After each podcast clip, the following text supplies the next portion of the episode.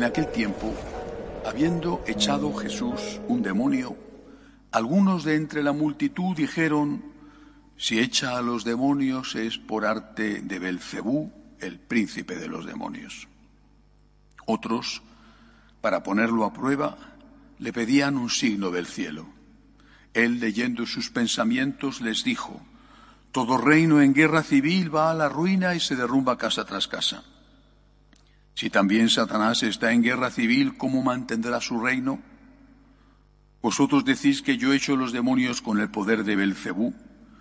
Y si yo echo los demonios con el poder de Belcebú, vuestros hijos, por arte de quien los echan, por eso ellos mismos serán vuestros jueces.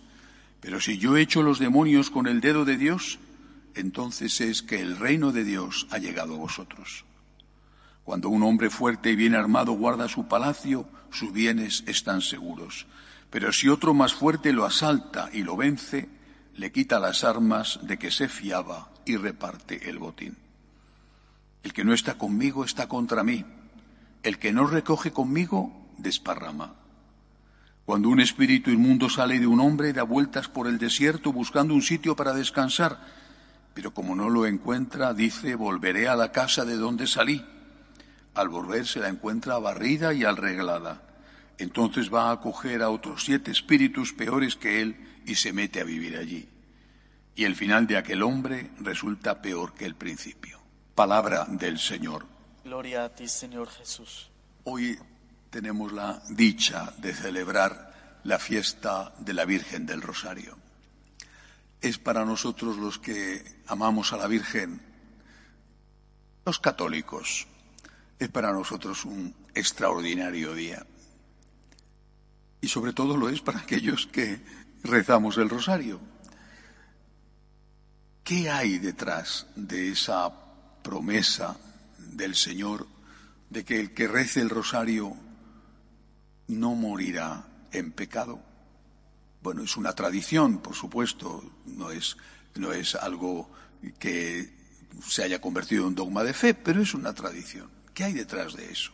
Recuerdo un anciano sacerdote, ya fallecido, que una vez me decía, mira, ¿tú crees posible que una persona cualquiera que durante toda su vida ha estado diciéndole a la Virgen María, ruega por nosotros pecadores ahora y en la hora de nuestra muerte? ¿Tú crees posible que la Santísima Virgen en esa hora de la muerte no toque el corazón de esa persona para en el último instante al menos decir, Señor, perdóname? Más aún, los que rezan, los que rezamos el rosario, somos pecadores, lo sabemos. Pero también somos personas que quieren amar, que quieren amar a Dios, que quieren amar al prójimo. Somos personas que, siendo conscientes de nuestras limitaciones, de nuestros defectos, estamos continuamente en camino, en lucha. Y que cuando somos conscientes de que hemos pecado, pedimos perdón. Esa es la santidad. Levantarte cada vez que caes para recuperar la amistad con Dios, para recuperar el estado de gracia. Y una persona que vive así, que si cae, si cae, que tampoco es que caemos todos los días, bueno, pero que si cae, se levanta, esa persona, cuando llega la hora de su muerte, está acostumbrada, en el caso de que estuviera en pecado en ese momento, está acostumbrado a decir, Señor, perdóname. El rosario es nuestra tabla de salvación.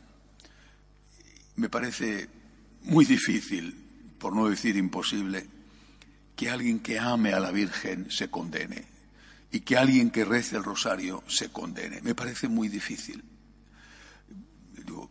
dejamos las cosas en manos de Dios porque no sabemos lo que hay en el alma de cada uno o cómo será el final de cada uno. Pero el que reza el rosario está con la Virgen y el que está con la Virgen, al menos en el último minuto, va a recibir la gracia para decir, Señor, perdóname. Pero eso es en el último minuto. Lo normal, es que esto sea cotidiano. Cuando rezas el rosario, estás en una unión con la Virgen que va más allá de las palabras porque a lo mejor estás distraído o te resulta difícil concentrarte y decir pensando cada una de las 50 Ave Marías. Vale, estás en comunión con la Virgen y eso te llena el alma de paz, te da esa luz que procede de María, la madre del Verbo encarnado, te da la esperanza que procede de María. Tienes madre y estás en contacto con tu madre y lo sabes. Y ella, a través de esa humilde y sencilla oración repetida, es ella entra también en contacto contigo para darte lo que tú necesitas en ese momento. Rezar el rosario durante tantos siglos de historia de la Iglesia se ha convertido no solo en una devoción, una piadosa devoción, se ha convertido en una tabla de salvación. Y cuando vemos el lado contrario, pues nos damos cuenta de que el que no reza el rosario fácilmente, casi siempre, ya no tiene comunicación con la Virgen. Y el que no tiene comunicación con la Virgen empieza a tener otro tipo de problemas.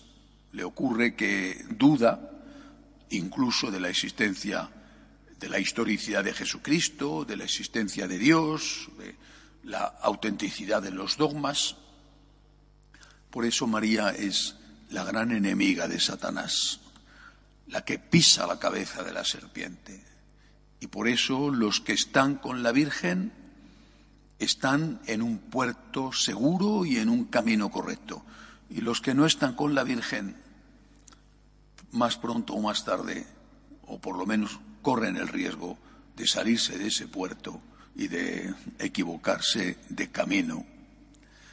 A veces me preguntan, dígame usted algo que me ayude a identificar a un sacerdote católico. Por supuesto que hay varias cosas, como celebra la misa, como enseña, pero entre ellas hay una que es algo que ocurre siempre un sacerdote católico ama a la Virgen. Un sacerdote católico tiene devoción a la Virgen. Un sacerdote católico posiblemente reza el rosario cada día, pero desde luego ama a la Virgen. Aquellos sacerdotes que dicen, obispos, que dicen que no hay que rezar a la Virgen, que no hay que terminar la misa con una oración a la Virgen, porque eso no es litúrgico, que marginan a la Virgen, que quitan sus imágenes, que prohíben rezar el rosario en las iglesias, ya están dando pruebas de que tienen un problema de fe. Una de las pruebas que garantizan y certifican la catolicidad de un sacerdote es precisamente amar a la Virgen. En mi país, en España,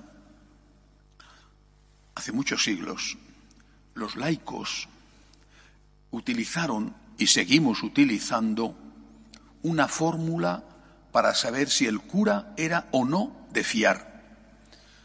Y cuando íbamos y vamos a confesarnos, el penitente, el fiel, el laico, le dice al sacerdote, Ave María Purísima. Y si el sacerdote no contestaba sin pecado concebida, el laico se levantaba y se marchaba sin confesar. Ese sacerdote no es de fiar. Era el examen del laico al sacerdote. Ave María Purísima, si no confesaba la virginidad, la pureza, la inmaculada concepción de María, ese sacerdote era, por lo menos, digno de desconfianza. Me voy de aquí porque a saber lo que me va a decir en la confesión. Nosotros seguimos haciendo lo mismo. Y esta es una prueba que nos ayuda a saber si un sacerdote es de verdad católico o no. Ama a la Virgen, difunde la devoción a la Virgen, aunque tendrá sus defectos, pero ese sacerdote quiere amar a Dios y ese sacerdote probablemente te va a enseñar las cosas correctas. Que así sea.